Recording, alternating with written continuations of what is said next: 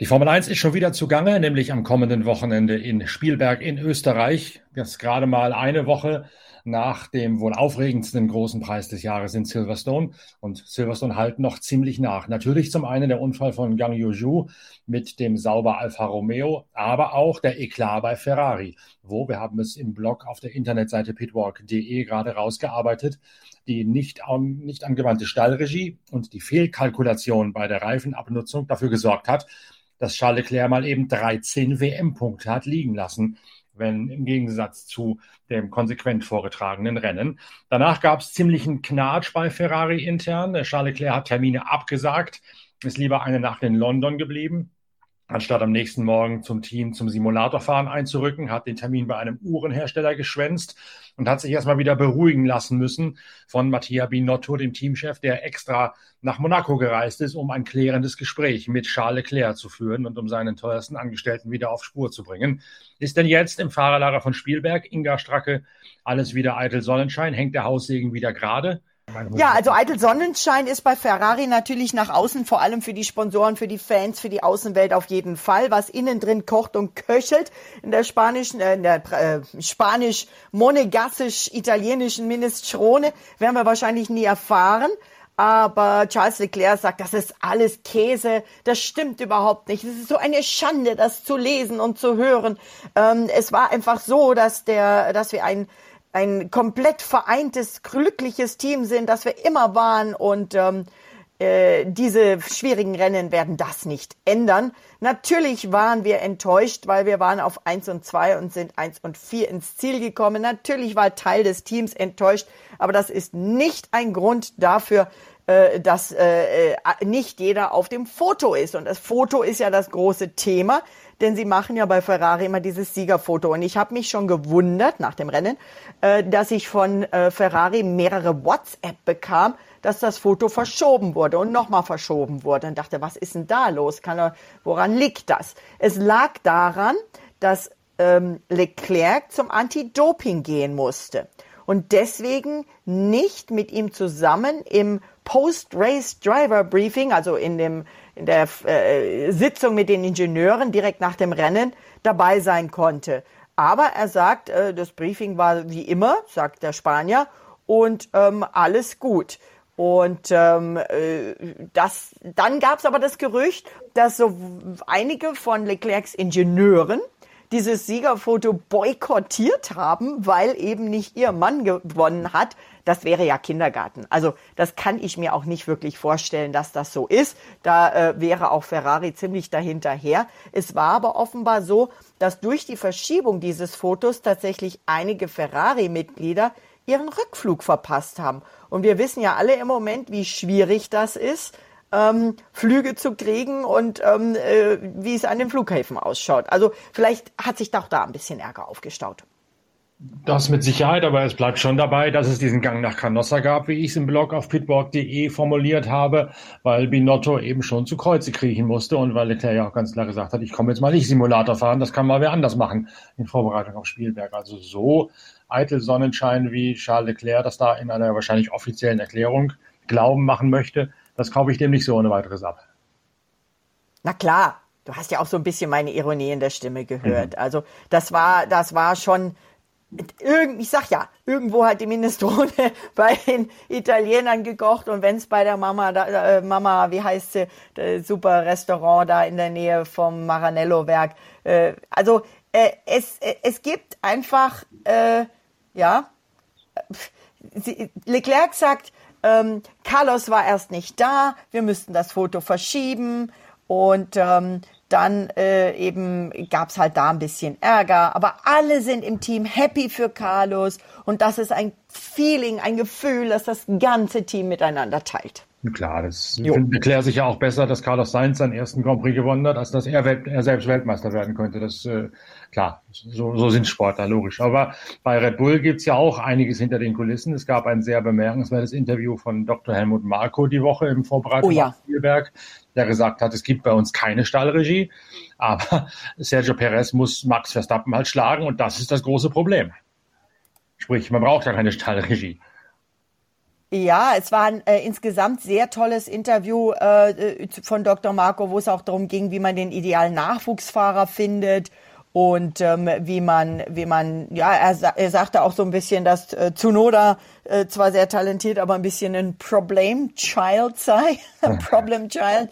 Also ähm, na, wie sagt man das kleine schwarze Schaf? Nein, so streng ist es nicht. Ähm, Sie haben übrigens, Red Bull hat auch wieder äh, äh, hat auch gesagt, dass ähm, der Juri Wips übrigens, über den haben wir ja letztes Mal gesprochen, zwar äh, als Reservefahrer aus dem Formel 1 Team rausgenommen wurde, aber noch momentan noch im Red Bull Young Driver Programm ist. Mal schauen, wie es da weitergeht.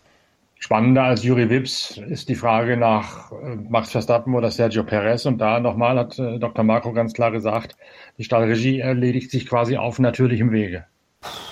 Ja, dieser natürliche Weg kann natürlich auch mal sein, dass Max Verstappen den Geduldsfaden, der Geduldsfaden reißt und er dann vielleicht ähm, auch gegen den Teamkollegen ein bisschen Gas gibt. Wir hatten ja schon Bullen, die sich duelliert haben und dann äh, auch getroffen haben. Also ähm, äh, der Verstappen ist nicht, nicht happy. Also äh, genauso wenig wie bei Ferrari alle happy, happy sind, ist Verstappen auch nicht happy. Ich meine, der hat sechs Siege in Folge gehabt und jetzt auf einmal gewinnt Carlos Sainz.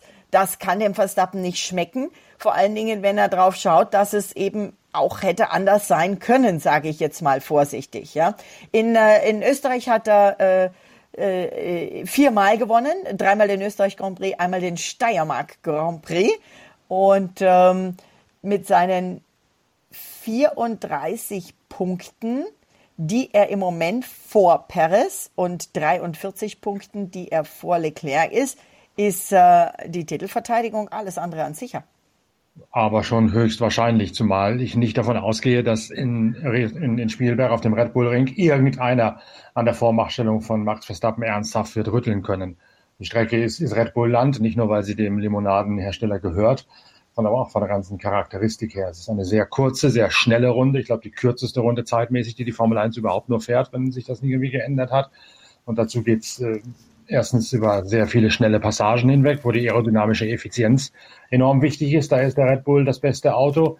Und es ist eine Powerstrecke und der Honda-Motor, der ja mittlerweile in den letzten Zügen von Honda gewartet wird und bald von Red Bull an Porsche übergeben wird. Der Honda-Motor ist, ist eine Bank in Sachen Power-Ausbeute momentan. Also da wird Ferrari sich schon lang machen müssen, um dagegen Max Verstappen anstinken zu können. Hm, also ich gebe dir recht. Ich habe gerade noch mal, während du gerade äh, das äh, elaboriert hast, habe ich noch mal nachgeschaut. Es ist tatsächlich immer noch die kürzeste Runde im Formel 1 Kalender. Rundenrekord hält Valtteri Bottas aus dem Jahr 2020 und ähm, damit wird's natürlich auch heute, heute, nicht morgen, die engste Quali des gesamten Jahres. Denn heute Quali, morgen Sprint. Ich wollte gerade sagen, du betonst das wieder so auffällig, unauffällig, weil es wieder ein wunderlichen Wochenenden ist. Ganz genau, es ist wirklich wunderlich. Also ich bin nicht wirklich ein Fan des Sprints. Ähm, in Imola äh, war er da, da war ja, oh, das war eklig kalt. Ich war ja dort, äh, es war sehr unangenehm dort in Imola beim, im Regen.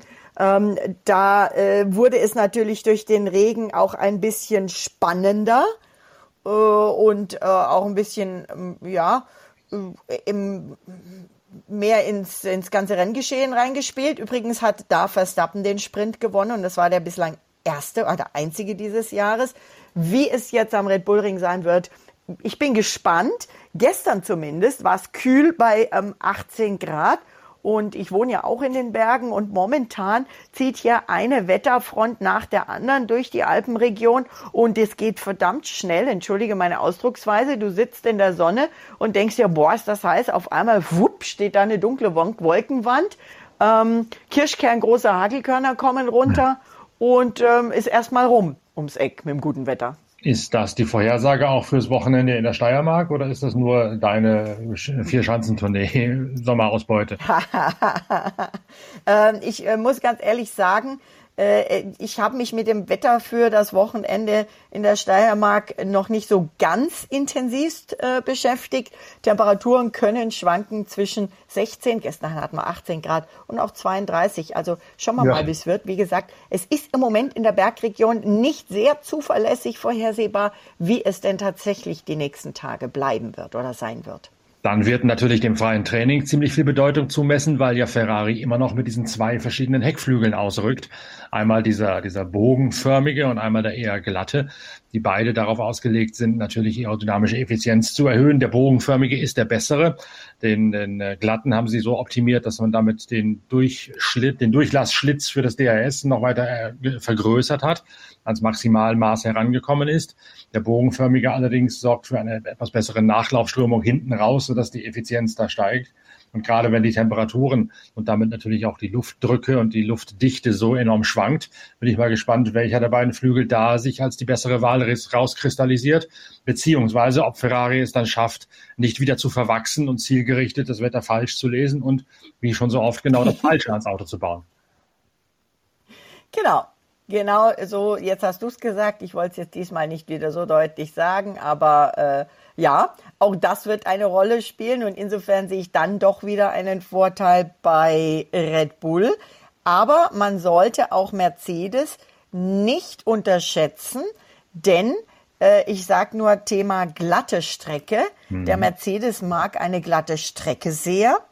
Und ähm, der Red Bull Ring ist eigentlich ganz glatt. Da sind wenig so hubbelige Bodenwellen. Und Lewis Hamilton ist auch sehr zuversichtlich. Der sagt auch, dass er sicher ist, dass er dieses Jahr auch schon nochmal gewinnen wird. Und er sagt, es wird zwar sehr schwierig in Österreich zu gewinnen, einfach auch, weil da ja eine, äh, ich habe mir sagen lassen, bis zu 40.000 Mann und Frau starke ähm, orangene Armee, die Orange Army von Max Verstappen da sein wird. Das sorgt ja immer für Mega-Stimmung. Also äh, da, du, wenn du da an der Strecke rumläufst, du siehst nur orangefarbene Shirts, Kappen, Flaggen und dann auch mal ab und zu bengalisches Feuer. Ähm, das, äh, das wird den auch antreiben, aber Lewis Hamilton sagt trotzdem, ähm, jetzt am Anfang des Jahres war ich mir nicht so sicher, aber jetzt bin ich mir sicher, dass wir auch gewinnen können. Ist in Silverstone da ein Knoten aufgegangen? Ob der Knoten in Silverstone aufgegangen ist, also er sagt zumindest in Silverstone, war das Potenzial da, um das Rennen zu gewinnen, sagt Hamilton. Und ähm, er sagt aber auch, mit unserer Performance, die wir im Moment haben, sind wir nicht exakt auf dem gleichen Level wie die anderen beiden Teams vor uns. Wir müssen einfach alles hinkriegen. Aber ähm, ja, er, er, er ist zumindest besserer Dinge, sagen wir mal. Er hat auch äh, das erste Mal darüber gesprochen, offen, ähm, wie es so seinem äh, Rücken ging äh, nach Baku, wo wir, wo wir ja darüber gesprochen haben, dass er da äh, sehr gekrümmt und sehr langsam aus dem Auto rausgekrabbelt ist. Und er sagt, er brauchte tatsächlich über drei Wochen, bis das alles wieder in Ordnung ist. Hat aber am nächsten Wochenende schon wieder im Auto gesessen und ist gefahren. Und mhm. Gott sei Dank sei es keine Bandscheibe gewesen, sondern alles vor allem muskulär. Silverstone ist ja von der Grundcharakteristik her ähnlich wie Spielberg, also schnell und wie du sagst, ziemlich, ziemlich glatt, ziemlich topf eben.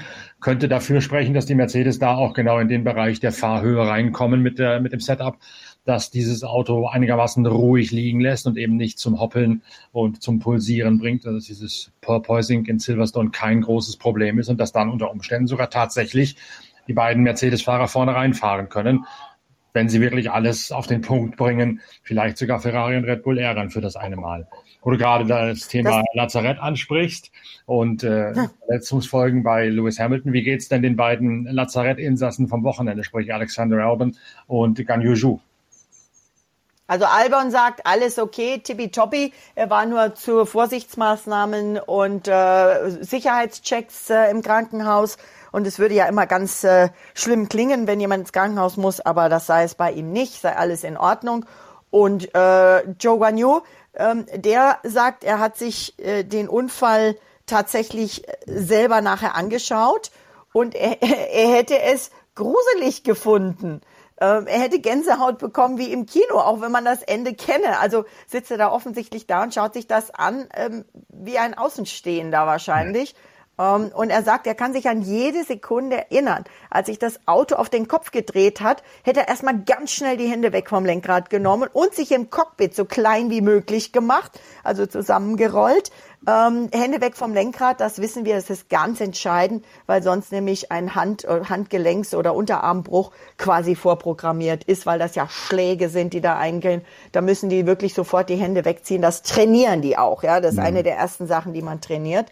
Ähm, er sagt, er wusste, dass es ein brutaler Einschlag werden würde, aber als das Auto dann endlich nach der ganzen Fliegerei stillgestanden sei, wäre er eingeklemmt gewesen und hätte sofort gewusst, dass er nicht alleine rauskomme dann hätte er eine Flüssigkeit gespürt Ui. und hätte erstmal nicht gewusst, ob das Blut oder Benzin war und hatte dann natürlich erstmal Panik, dass das Auto irgendwie Feuer fängt, da wo er eingesteckt ist. Das, äh, da sind ihm mit Sicherheit Erinnerungen auch an den ähm, Grosjean-Crash äh, hochgekommen. Und ähm, aber er sagte, er sei guter Dinge und er steige voller Vertrauen ins Auto, denn der Unfall hätte ja keine Gründe vom Auto gehabt, sondern andere Gründe. Und momentan wird's ja gut laufen. Die Frage ist ja, die zumindest so sehe ich das noch nicht geklärt ist, warum dieser Überrollbügel da abgerissen ist. Wir haben das ja in dem Podcast nach Silverstone schon angerissen oder angesprochen. Ähm, normalerweise ist dieser Überrollbügel eingebacken und zwar so fest einlaminiert, dass der nicht rausreißen darf bei solchen Belastungsspitzen. Jetzt gibt es mittlerweile Aufnahmen davon, wie die Überrollbügel der neuen Generation montiert sind, nämlich sind quasi Titanaufsätze, die mit, mit eingebackenen Schrauben verschraubt sind ins Kohlefasergewebe oberhalb der Lufthütze, oberhalb der eigentlichen Crashstruktur. Das ist quasi eine Doppelstruktur. Obendrauf eine klassische Überrollbügel und unten drunter dann nochmal so eine Auffangstruktur, die sich äh, nahtlos an, anschließt an das Halo, also an das, äh, an das Hühnergatter um den Kopf drumherum. Ähm, der obere Teil ist abgerissen, äh, hätte nicht passieren dürfen. Da gibt es mittlerweile auch seitens der GPDA die klare Forderung, das zu untersuchen. Alexander Wurz hat gesagt, das letzte Mal, dass ein Überrollbügel abgerissen sei, sei bei der Kollision von Pedro Dinis und ihm Alexander Wurz auf dem Nürburgring gewesen, als Dinis sich über den äh, Benetton von Alexander Wurz überschlagen hätte. Das war damals auch ein Sauber übrigens, in dem Pedro Diniz saß, wo es den Überrollbügel abrasiert hat. Jetzt gibt es dasselbe schon wieder. Gibt es schon Informationen zum Prozedere, wann da wie was untersucht wird, warum der Überrollbügel weggefetzt ist? Also das wird sowieso alles untersucht. Ähm, übrigens, Dr. Marco war bei Servus TV im ähm, Talk im Hangar und der sagt, äh, jeder Unfall ist anders. Bei Geschwindigkeiten im Schnitt über 300 äh, da passieren halt Sachen, die nicht vorhersehbar sind. Äh, auch das, äh, was passiert ist, wo das Auto drüber gekippt ist, das äh, wird es in absehbarer Zeit nicht mehr geben. Und aus jedem Unfall werde gelernt und die vier reagiere irrsinnig schnell. Also ich bin mir sicher, da wird äh, dran gearbeitet und wird untersucht. Und er sagt, ähm, er ist sich sicher, dass der Halo eben den äh, Chinesen gerettet hat. Keine Frage, das sieht man ja an jeden Bildern, an jeden Fotos, die da sind. Genau. Nur trotzdem ist halt dieser Überrollbügel immer noch ein Thema. Nicht zuletzt eben, weil die GPDA, die Fahrergewerkschaft, es auch zum Thema erhoben hat. Ja, und dann wird dran, dran gearbeitet, dann wird das untersucht und wird geguckt, warum das so war und äh, was man machen kann. Und vielleicht gibt es dann künftig für die nächste Generation der Autos da nochmal keine Ahnung, eine Verstärkung oder eine andere Regelung. Wir werden sehen. Also letztendlich ist äh, Gott sei Dank alles gut gegangen und Gott sei Dank inzwischen ist wirklich so, dass äh, A, die GPDA, B, die FIA und die Formel 1 bei solchen Sachen schnell reagieren und man aus sowas ganz schnell eine Lehre zieht, um dann solche Sachen eben zu verhindern in Zukunft. Und deswegen, weil die ja immer schnell reagieren, äh, gibt auch unter anderem den Halo. Und deswegen kann Joe Ganyu dieses Wochenende auch wieder an den Start gehen, was echt für mich ein Wunder ist.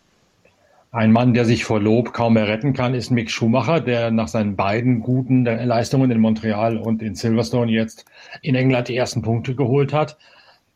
Auch da ist natürlich die Frage, geht das jetzt bei dem so weiter? Ist da auch der Knoten geplatzt? Hat er die Wende zum Besseren eingeleitet ab Montreal? Oder war das ein Strohfeuer und wird er genauso harsch wieder kritisiert werden? wie er jetzt gerade in den Himmel gelobt worden ist.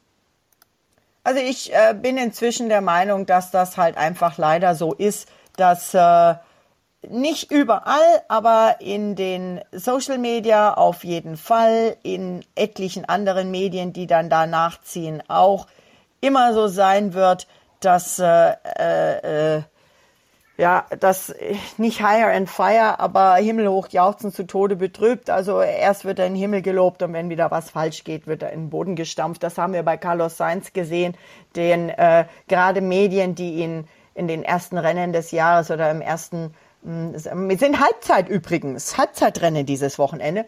Äh, bis, bis vergangenes Wochenende schon quasi in die Rente geschrieben haben und jetzt auf einmal sagen, Carlos ist der Beste und Carlos überhaupt. Also das, das wird es weitergeben und das wird auch leider dem Mick mit Sicherheit wieder passieren, ähm, hier und da.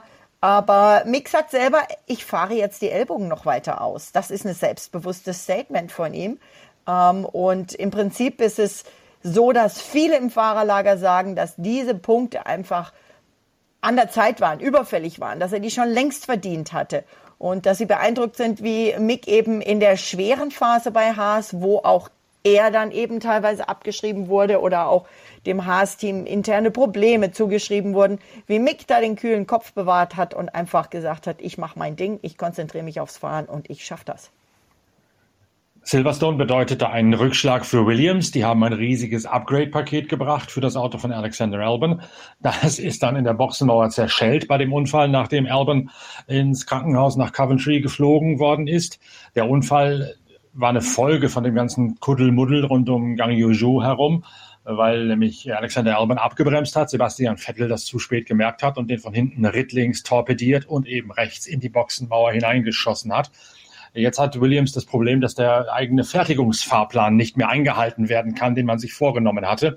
Ganz einfach, weil so viele Teile von diesem Upgrade-Paket, das äh, phasenweise an den Red Bull erinnert, kaputt gegangen sind, sodass die nachgebaut werden müssen. Nicolas Latifi, äh, Hauptdarsteller in der Fitnessgeschichte in der vorherigen Ausgabe unserer Zeitschrift Pitwalk, wird also noch weiter warten müssen, wenn er das Upgrade-Paket bekommt, was er eigentlich dieses Wochenende schon hätte haben sollen. Jo, das ist dann so. Ähm, aber äh, es war ja, es, es war ja wirklich, also das, das, dieser Crash in Silverstone hat ja Potenzial zum Massencrash. Da war ja auch äh, George Russell mit involviert, Pierre Gasly. Also das, das war ja wirklich, wie du sagst, ein Kuddelmuddel ohne Ende. Und das hat bei einigen das, äh, das Thema Upgrades dann auch ein bisschen mit beeinflusst. Und wenn wir jetzt beim Thema Upgrades sind und eben über das Thema Mick Schumacher gesprochen haben, der kriegt seine Upgrades, ich glaube, in Ungarn, wenn ich mich richtig erinnere. Also dann bin ich mal gespannt, wie es dann weitergeht. Mick sagt auch ganz klar, übrigens, um mich nochmal auf ihn zurückzukommen, ähm, es hat ihm mega Spaß gemacht, in äh, Silverstone von 19 auf 9 zu fahren. Und ähm, er freut sich auf, den, äh, äh, auf das Wochenende, aber das Sprintformat würde ihm nicht helfen, weil er eben nur ein freies Training habe und dann schon die Quali und die großen Rennställe, die einfach ähm, dann die, sagen wir mal, hilfreicheren Simulations- oder Simulatoren haben, um die unterschiedlichen Abstimmungsvarianten zu testen im Vergleich zu seinem Haas-Team. Und damit meint er nicht nur die Arbeit an der Strecke, sondern meint vor allen Dingen natürlich die Simulatortätigkeit, das Parallelfahren, das Parallelarbeiten in den heimischen Fabriken. Da sind ja die ganz großen Teams mit teilweise einem, teilweise sogar zwei Fahrern parallel zugange mit eigenen Ingenieursmaßstäben und Stäben, die da im Simulator sitzen und dasselbe machen wie die Herren Rennfahrer auf der Rennstrecke, nur mit leicht anderen Setups, mit leicht anderen Nuancen am Auto und dann entsprechend Resultate in Echtzeit gegen zu prüfen mit dem, was von der Strecke reinkommt. Das ist gerade natürlich bei diesem Sprintformat Wochenenden nicht zu unterschätzen, diese Theoriestunden, so wie ich sie immer nenne, daheim in der Fabrik, wo man die, Ent die Entwicklungsrate fürs Wochenende quasi mal eben beschleunigen kann. Ja, und das führt dann wieder zu Kosten. Ne? Also ähm, nochmal ganz kurz zu deinem Williams-Thema.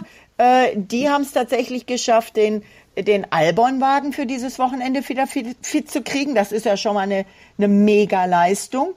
Und ähm, auch da äh, äh, wäre, das war auch nicht ganz so sicher. Aber wenn wir auf das Thema Kosten kommen, da gibt's ja heute ein äh, intensives Meeting, wobei dieses Meeting nur zwei Stunden geht, also muss es mega intensiv sein. Es ja. hat schon einige der Teamchefs beschwert, dass es fast zu kurz sei, dass sie quasi schon im Prinzip mit Lösungsvorschlägen da ankommen müssen.